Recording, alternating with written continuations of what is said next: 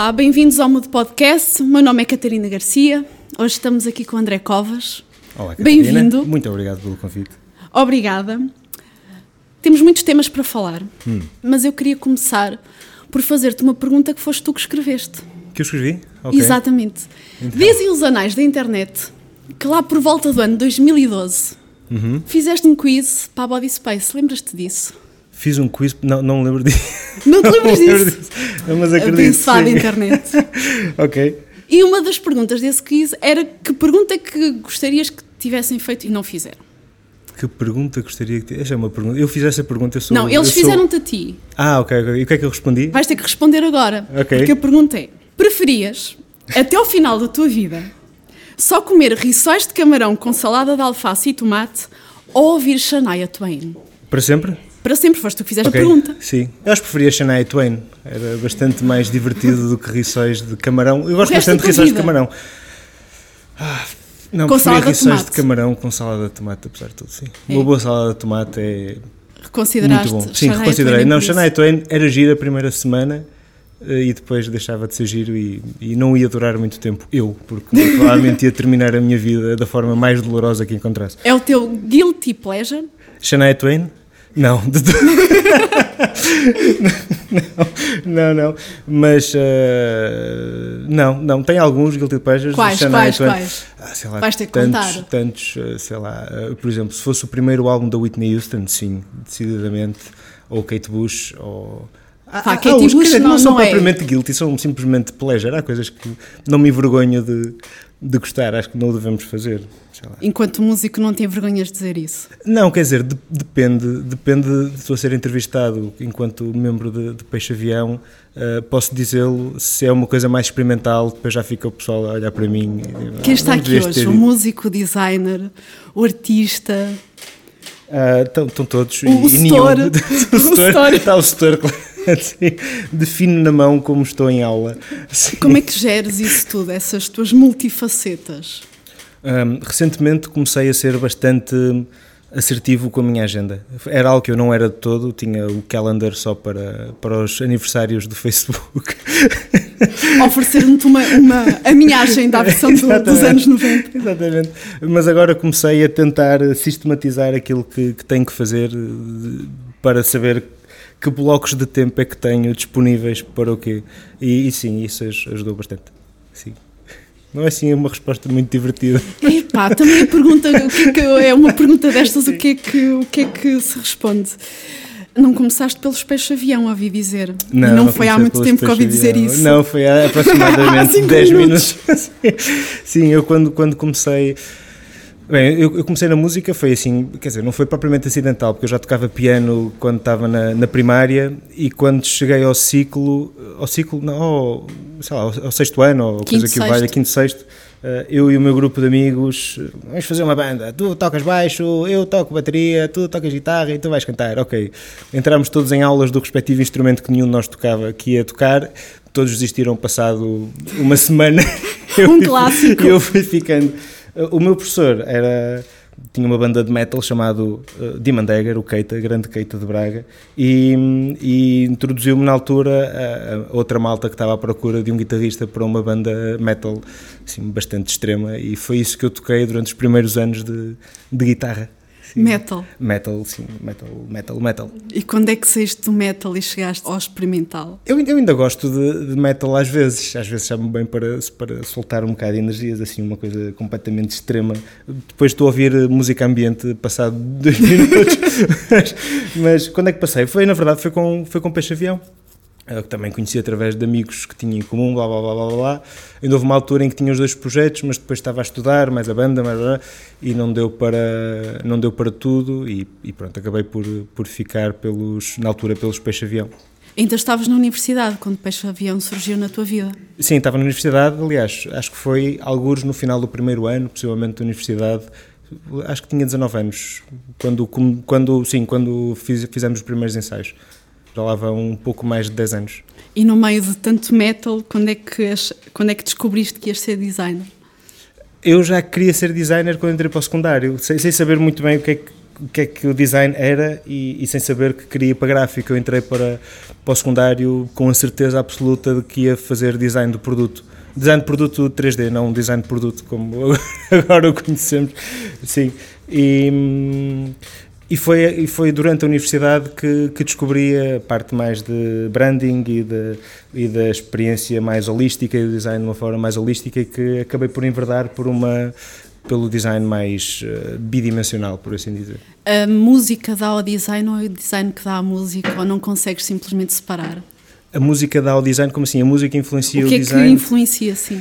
Uh, eu acho que mais rapidamente uh, é, é, é, difícil, porque a música não tem qualquer tipo de programa, enquanto que o design tu tens um, um objetivo e, e ali uma metodologia que é suposto ser seguida, pelo menos. Na música é uma, é uma, tela, uma tela em branco, o que acaba por ser um bocado mais, uh, mais libertador por um lado, mais ingrato por outro. E, e, e no, eu não vejo o design de uma forma demasiado artística livre como vejo, como vejo a música, por isso acho que são. Quer dizer, há partes do meu cérebro que funcionam em conjunto quando estou a fazer música e design, mas há claramente partes diferentes que estão a trabalhar quando estou a ensaiar ou quando estou a. a Eu não desenhar. quero trazer aqui a guerra da arte versus design, Sim. senão vamos ter aqui um podcast de duas horas. Vamos. Não, não sei. Temos disto corrigido para isso. Não exato, são banidos da App Store. Não, já está explícito, já está. okay. Podemos dizer tudo o que nos apetece. Boa. Ou quase tudo. Boa. Não ficaste só. Tens, lá está, tens, tens várias facetas, entras em peixe-avião. Hum. Uh, como é que vocês vão de músicos a uma editora? Uh, foi, na verdade, por uma questão de necessidade. Nós lançámos o primeiro o disco, 4002, por uma editora amiga e uma, a maior editora independente portuguesa, que é, que é de Louvar e que é a Rastilho Records, de, de Leiria, e com, com os quais nos damos super bem. Mas no segundo disco, bem, almejávamos se calhar alguma coisa hum, uh, mais grandiosa, aquela pressão do segundo disco, que depois não correu nada bem, na minha opinião, mas pronto, adiante. E tivemos contactos com uma série de, de editoras e não gostávamos, na verdade, nada do que, do que nos estavam a oferecer. Uh, tínhamos, por um lado, a Rastilho como sempre uma, uma porta aberta, como, como provavelmente ainda hoje seria, mas também começávamos a ter, dentro do Peixe Avião, outros projetos que queríamos lançar e pensámos, pá, se não estamos a gostar de nada do que nos estão a oferecer, já temos os contactos de distribuidores, de malta que faz PR, de, enfim, temos designers dentro, por isso há uma série de questões com as quais não, não precisamos de delegar, podemos fazer isto e experimentamos fazer isto. E por sorte demos um nome uh, à coisa para, para lançar e começámos a lançar depois os projetos de, que nós próprios íamos desenvolvendo em part-time de peixe-avião, que já por si era um part-time de uma vida real. Portanto, part-time dentro de part-time, dentro de part-time, dentro de part-time. Mas vocês não têm um disco igual ao outro. Estavam a sentir essa pressão que tinham que manter ali uma linha de. Não, na Isto agora é fã, já não é, Sim. já não é a Catarina. A Catarina foi-se embora, ficou Já não é Catarina Setora. um, nós não temos um disco. Eu, eu, eu acho que nós demorámos algum tempo, se calhar, a, a encarrilar. Quer dizer, o primeiro disco é completamente sem qualquer tipo de, de precedência nossa, não é? Portanto, era aquilo que queríamos fazer e que fazia sentido fazer na altura com toda a ingenuidade que estava ligada a isso. E hum, o segundo disco, claramente quisemos, não sei, nós tivemos ali um pequeno, um pequeno hypezito, isto é quase confissão. Nós tivemos ali um pequeno. Estás à vontade, que és um bocadinho de lenços, podes chorar. Não está aqui não, ninguém a ouvir. Não está aqui ninguém a ouvir, por isso está-se bem. Um, não, sei lá, sentimos um bocado a necessidade de fazer uma coisa grandiosa. E de, estávamos a sentir que havia. Que havia hum, que havia algum interesse pela banda por parte dos mídias, por parte dos promotores e, e, queríamos dar um passo à frente, o que quer que isso fosse. E acabou por ser um bocadinho em saco roto. E depois acabámos por ter uma crise de identidade em que sentimos que aquilo que tínhamos feito não éramos efetivamente nós enquanto pessoas, enquanto audiófilos. Aquilo que nós fizemos não era necessariamente aquilo que nós ouvíamos e tivemos aí um período de bater com a cabeça nas paredes até que lançámos o terceiro disco, que se chama Peixe Avião, e que foi um bocado por isso, por ser se calhar o nosso uh, disco mais honesto, já conscientes de quem éramos e enquanto uma, uma unidade e não cinco pessoas. E o, O último disco, Peso Morto, vem se calhar mais na linha do Peixe-Avião, mais bem trabalhado, espero eu, do que... Do é o mais negro, foi o que eu mais, é o mais gostei. Negro, sim, também é o que eu mais gosto. sim. Pronto, a Fá vai-se embora agora. A Catarina vai voltar. Ok. Estou de volta. Olá. Olá. Olá, André. Só ter uma editora não chegou, foi preciso um festival. Pois, o festival, o festival na verdade foi uma iniciativa do, do Luís, que também faz parte do Peixe Avião, que é o programador do Generation, na altura não, não era, e que surgiu da... Enfim, havia um espaço para isso, havia interesse para isso por parte do Teatro Circo e da Câmara, e, e havia uma equipa de trabalho que estava disposta a trabalhar para isso. Eu fui convidado quer dizer, na altura, mas passado uns meses, ou seja, eu não faço parte da direção do festival, sou o, o diretor criativo da parte de comunicação desde, desde que o festival começou, com um orçamento A imagem ridículo foi feita por ti e pela tua irmã? A imagem tem sido nos últimos anos feita por mim e pela minha mãe, que também é designer, e que e começámos a trabalhar juntos em alguns projetos quando temos tempo, e um desses foi o Semibreve, uh, que assim que tive a oportunidade para, para começarmos os dois a fazer isso em vez de ser só eu, fazia todo sentido. Quer dizer, ela está em Barcelona, mas hoje em dia é um bocado indiferente. E, e é um projeto que eu adoro porque é daqueles festivais que eu iria sempre comprar os bilhetes assim que fosse possível porque adoro os cartazes os cartazes graficamente adoro os cartazes. não, está tão bem alinhado alinhamos isto também não mas, mas adoro, adoro, adoro a programação do festival é um festival que eu sou, sou fã e é para mim um prazer enorme fazer parte da, fazer parte da equipa desde a, desde a sua gênese sim. e é isso que transmites aos teus alunos esse sentido de do it yourself eu acho que sim, eu acho que, que é algo. Olá, setor. Obrigado, viva. Eh, eu acho que é algo que hum, precisamos de confiar em nós, hum, ou seja, é algo que, que eu acabo por dizer um bocado aos, aos alunos: é que hum, a intuição, independentemente, isto aqui, o João, o outro setor, se calhar vai, vai não, não vai achar piada, mas independentemente de toda a estratégia que existe e de todos os testes e, enfim, research, etc., eu acho que algo que é crucial é a nossa própria intuição. E, e mesmo que às vezes vá contra aquilo que é. Não é para nós. Seria, que seria. Hum, expectável pela pesquisa pode ser na verdade mais inovador e isso em relação a se calhar a nossa própria existência, ou seja, sim, eu acho que o DIY no sentido de levar avante aquilo que tu queres fazer é crucial, porque senão acabas por pá, não sair da cepa torta, por assim dizer, não é? Disseste uma palavra, eu vou ter que voltar atrás, Ok. que é eh, fazer por intuição. Hum. Uh, muitas vezes, e aqui estamos a falar de um contexto de ensino, uh, quando ouço falar em fazer por intuição, às vezes é completamente contra teres claro. qualquer base. Claro. Explica claro. aqui qual é a tua... Eu acho que a intuição, na verdade, é algo que é muito válido, mas é muito complexo. Eu acho que é difícil que a intuição seja completamente acertada se o background for ainda reduzido. Portanto, eu acho que é importante, eu não acredito no, propriamente no, uh, sei lá, no toque de gênio ou na ideia luminosa que te leva. Eu acho que nós, enquanto designers, quando mais trabalhamos, mais facilmente chegamos a determinadas soluções por intuição e a intuição acaba por ser, se calhar, nada mais nada menos do que fazermos rápidas associações em relação ao nosso histórico, à nossa experiência e àquilo que, que o problema é, não é? E, e arranjar uma solução, eh, não digo parecida, mas uma solução que já foi testada por nós próprios e já sabemos que aquilo pode eventualmente funcionar.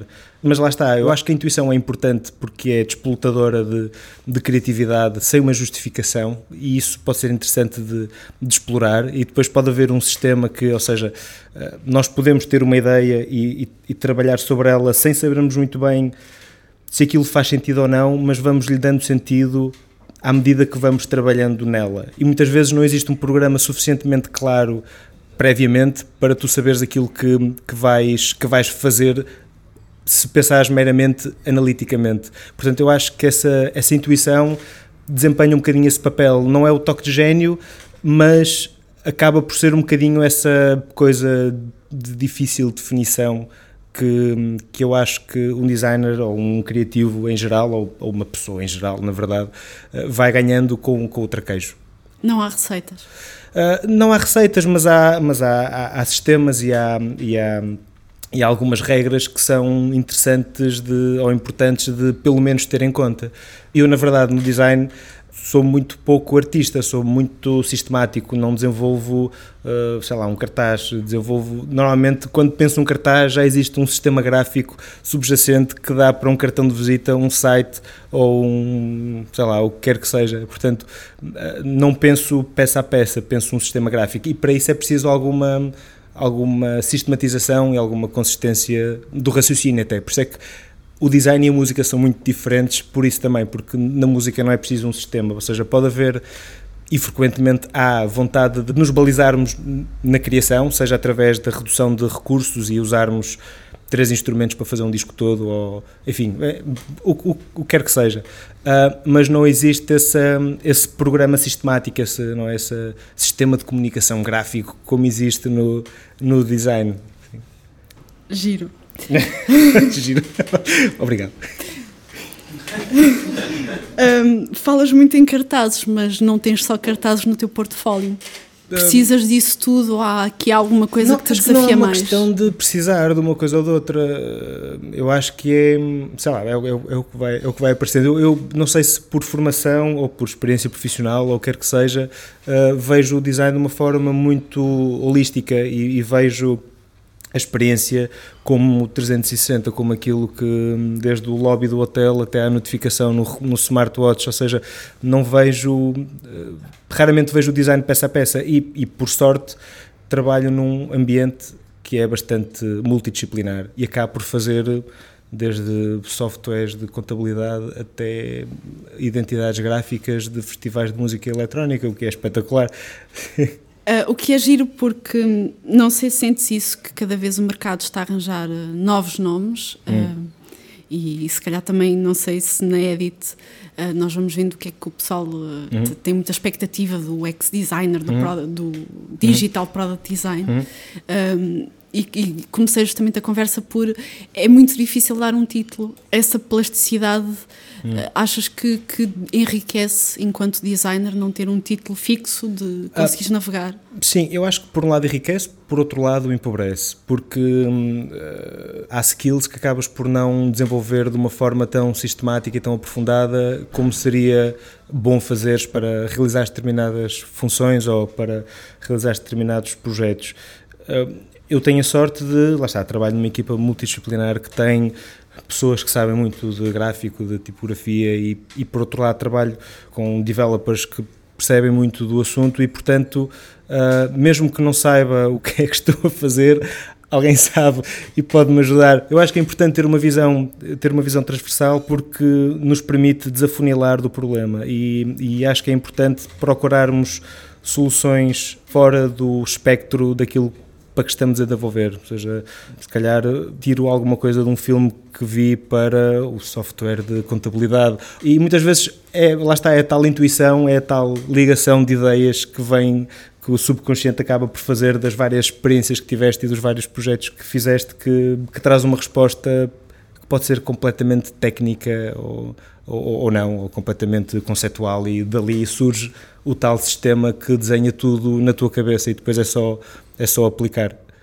E no meio destes sistemas, falaste aqui da diferença do processo enquanto músico e enquanto hum. designer. Hum. Enquanto no design tens aqui um, um, sistema que te ampara, de certa forma, não estás com a folha em branco. Uh, se calhar na música muitas vezes estás. E quando há aquele bloqueio criativo, ou vais-me dizer agora que nunca o tiveste?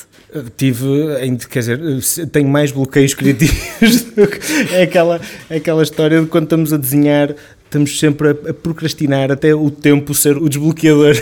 Até o telefone vezes, Até o telefone ser o desbloqueador, isso muitas vezes acontece, e na, e na música sim, e com o PXV em particular isso aconteceu claramente entre o segundo e o terceiro disco, em que a coisa estava para sair, foi um, um martírio. Depois quando saiu, lá está, foi aquele clique e o disco compôs-se em, em quatro meses ou qualquer coisa do género. Foi, tivemos dois anos e tal de bater com a cabeça nas paredes e de estarmos quase para acabar e de discutirmos e, de, ah, e depois quando a coisa encarrilhou foi tipo, ah, claro, e, e, fomos por aqui.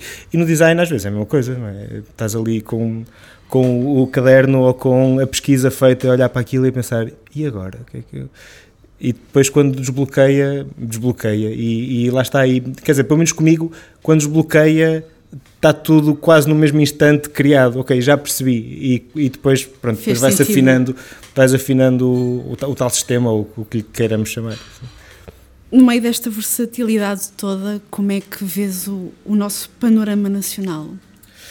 Eu vejo o panorama nacional um bocadinho ingrato para os designers, talvez. Um, e não sei muito bem se isso não é culpa dos próprios designers, porque. Um, Chibatadas. Não, não, porque nós, nós uh, nunca soubemos unir-nos de facto e criar organismos que criassem condições ou que defendessem condições reais e uma sistematização do, do método de fazer design profissionalmente, como outras associações de advocacia, de, de arquitetura, etc., etc., o fazem já há imenso tempo. Um, sim, eu vejo o design, quer dizer, por um lado, existem pessoas espetaculares a fazer design, existe uma produção de design nacional e internacional como como nunca houve, não é? E os, e os novos meios de difusão e a acessibilidade a ferramentas de trabalho profissionais, quer dizer, isto é completamente já abacoco, mas, mas eh, ajudaram, ajudaram indubitavelmente a isso.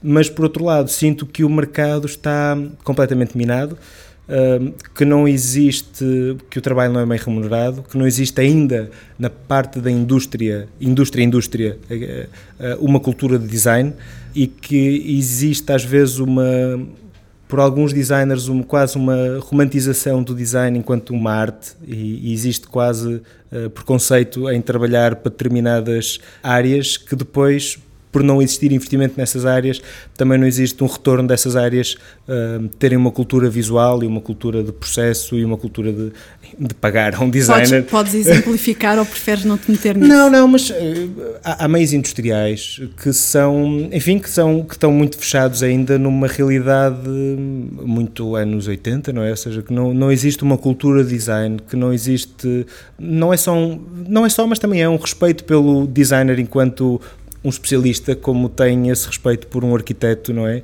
Mas como tem o título senhor arquiteto é muito mais fácil. Existe esse distanciamento.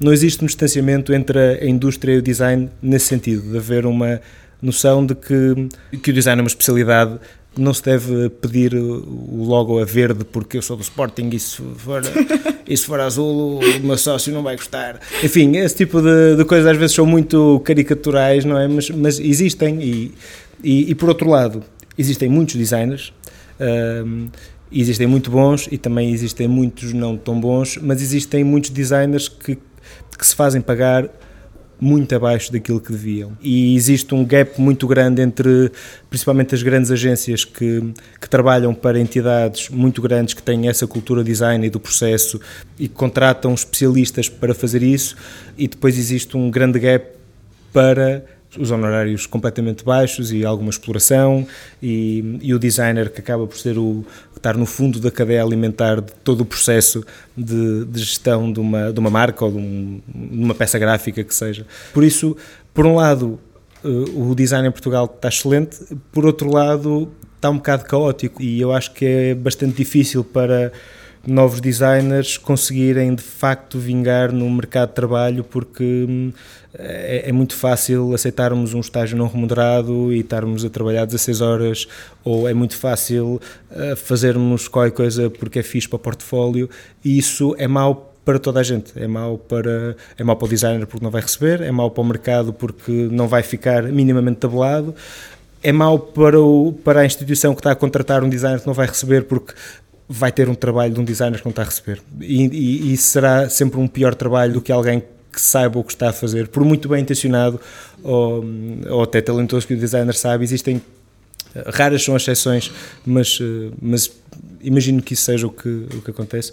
Por isso, sim, é complicado uma associação de designers não está na tua. Não, não, não tem No meio da tua lista Não, mas se houvesse uma associação de designers, eu, eu faria parte dela com todo, com todo o gosto. Eu faria parte dela, pagava as cotas e isso. Sim, não é só pôr o pino ao peito. Sim, sim, Não, e por outro lado, existe uma problemática e, e o, design, uh, o design de interação é aquele que mais está a explodir eh, não no sentido de, explodir, de vai arrebentar, mas, mas que existe mais profusão de, de, designers e de trabalhos, etc, etc. E eu noto que uh, os designers muitas vezes trabalham com, com situações críticas, sei lá, fazer um software de, de saúde. Há questões de ergonomia e de, enfim, de, que não existe, na verdade, nenhuma entidade que, que consiga. Uh, consiga credibilizar esse designer para, ok, este designer pode fazer este tipo de trabalho, é ainda um bocadinho mato, no sentido em que Sim. é um bocado Wild West. É? Enquanto uma casa tem que ter uh, um conjunto de normas para se manter em pé, exatamente. um software que pode ter impacto na vida de uma uhum. pessoa, uhum. sim, nem, sim, nem sim. tanto, é sim, nesse sentido. Exatamente. Sim, e nós temos muita responsabilidade enquanto designers quando estamos a projetar para esse tipo de, de aplicações ou de o que quer que seja. Não é? Sim, a mim faz-me confusão os interfaces touch em carros, por exemplo. Acho que aquilo ergonomicamente é muito duvidoso, ou, uh, porque temos que olhar para o lado e tirar os olhos da estrada, enfim. Mas, um, e, e, noto que não existe nenhuma associação de designers, e há associações de designers lá fora, a AIGA ou o que quer que Sim. seja, que não. Mas não existe esse título certificado de design que assina um projeto e que é responsabilizado por ele se a coisa correr mal. E isso também é importante que aconteça. E agora já estamos a falar de outras coisas. Não, faz, faz todo sentido. Acho que faz todo sentido. Entre design e música, metes-te num saco, num saco azul. Como é que tu meteste nesse saco? A Saco Azul é a associação artística do, do Maus Hábitos. Uh, o Maus Hábitos foi fundado por um coletivo de artistas um, e que, a dada altura, tiveram que se, que se oficializar e, e, criar uma associação a que chamaram Saco Azul, e muito bem, para arranjar dinheiro para fazer, para fazer, as, uh, enfim, para fazer a sua atividade. Eu sou um membro da Saco Azul, às vezes consigo participar mais, outras vezes consigo participar menos. Uh, colaboro com eles refiz a imagem da Saca Azul há uns tempos, a imagem já está em autogestão pela equipa da, da Saca Azul, mas, mas sim, mas vou às reuniões e colaboro com eles e ponho projetos e faço projetos para a associação, etc, etc. E fizeste a curadoria de uma exposição? Recentemente fiz a co-curadoria de uma exposição. Co minha... Explica o que é isso. A co-curadoria é que são duas pessoas okay. a fazer. duas pelo menos. Não, sim. é que já muita gente ouve a palavra curador e fica hum. hum mas vais curar cabedal? Ou...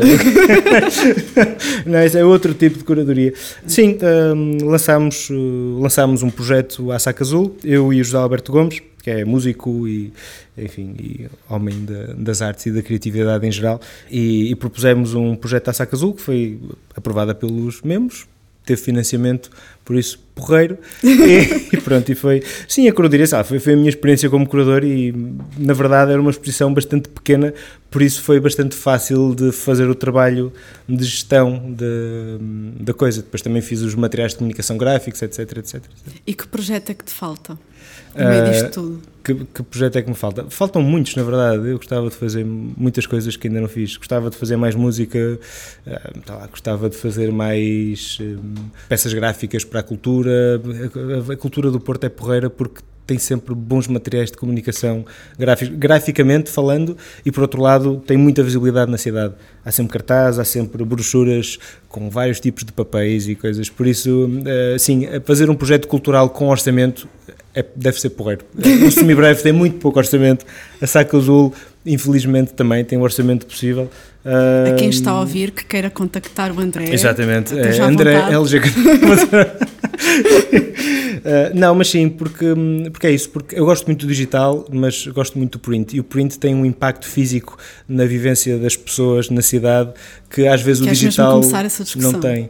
Uh, quer dizer, tem, tem, outros impactos, não sei se quero, diz-me tu. Agora fiquei não, intimidado não, não, não, não, diz, diz, diz. diz. não, não, estou a brincar. Uh, desculpa, diz tu. Uh, print versus digital. Porquê é que o print te mete esse brilhinho nos olhos que quem está a ouvir não vê? Ah pá, porque é palpável, eu posso tocar no material, posso guardá-lo, posso... O digital, eu vejo o digital como, sei lá, o digital é um outro produto. Eu, eu adoro digital e faço muito digital e o digital também pode ser palpável até determinado ponto, mas acho que sim, o caráter físico do material impresso, impresso ou, ou tridimensional, uh, tem um caráter que se calhar não sei se será mais, uh, não sei se está mais inscrito no nosso, no nosso ADN de alguma forma, mas com o qual eu tenho uma relação mais, mais física, não é? Mais visceral, que o digital não proporciona. Existe ali um, existe ali uma, um claro um claro muro transparente com sensores de toque que o, que o, que o físico não tem. Questões para o André. Força. Olá, sou o Tiago. Uh, tenho uma pergunta, pode ser um bocado descabida, mas como todos os criativos, não basta só termos uh, talento ou disposição para fazermos algo. E falaste há pouco que tinhas criado sistemas que te ajudassem na vida profissional. Eu gostaria de saber, uh, que acho que todos nós sofremos um bocado disso, uh, que sistema é que criaste para ganhares notoriedade ou, ou, ou que te dessem valor no mercado como designer, visto que, hum, apesar de fazermos coisas ou dar-nos a ver, nem sempre temos as oportunidades ou, por exemplo, ou, ou conseguimos oportunidades como dar uh, aulas, etc., porque enriquece-nos sempre um bocado mais, não é? Pronto, é um bocado essa pergunta, pode ser um bocado descabida, mas... Não, não, não é descabida. Eu, eu, por acaso, tive a sorte de trabalhar sempre com pessoas que tinham mais notoriedade do que eu e eu acabava por ganhar notoriedade por arrasto. Um, ou seja, eu, eu, não, eu não teria acesso aos clientes que tenho no, na United Way se não trabalhasse na United Way, não é? Claro que é claro que o facto de ser polivalente também me traz outros contactos que depois acabo por capitalizar na United Way, mas não tenho acesso a projetos, museus da misericórdia ou o que seja, por conta própria, impensável. É difícil responder a isso, na verdade. Eu acho que é, eu acho que é preciso algum equilíbrio entre aquilo que, que, estamos dispostos a fazer e aquilo que estrategicamente devemos fazer. Se pudermos não, de certa forma, não nos rebaixarmos a essa vontade de ter que fazer trabalho porque vou ter que ter portfólio, ou seja, eu acho que nós podemos construir portfólio sem termos que e eu não estou a dizer isto com qualquer tipo de ressabiança, mas sem termos que minar de alguma forma o mercado ou sem termos que nos sujeitar ao mercado. É claro que se há um amigo que quer fazer uma marca altamente, há uma associação que quer fazer uma, uma imagem e é uma coisa pro bono porque a associação também não recebe dinheiro, etc. Isso tudo é válido. Agora, quando existe um orçamento por parte da empresa e esse orçamento fica na empresa porque não existe a vontade ou não existe a cultura Sim. para pagar pelo trabalho, acho que isso não deve ser feito. Um, eu, no meu caso, foi um bocadinho um misto de, de, de sorte e de, de ter um trabalho que me permite certos luxos, como dar aulas e como fazer projetos que sei que não vou ganhar uh, muito dinheiro, mas, mas pronto, são pagos uh, para, enfim, para mostrar, por assim dizer. Mais alguma pergunta? Oi, Henrique, meu nome é Henrique. Posso fazer duas perguntas? À vontade.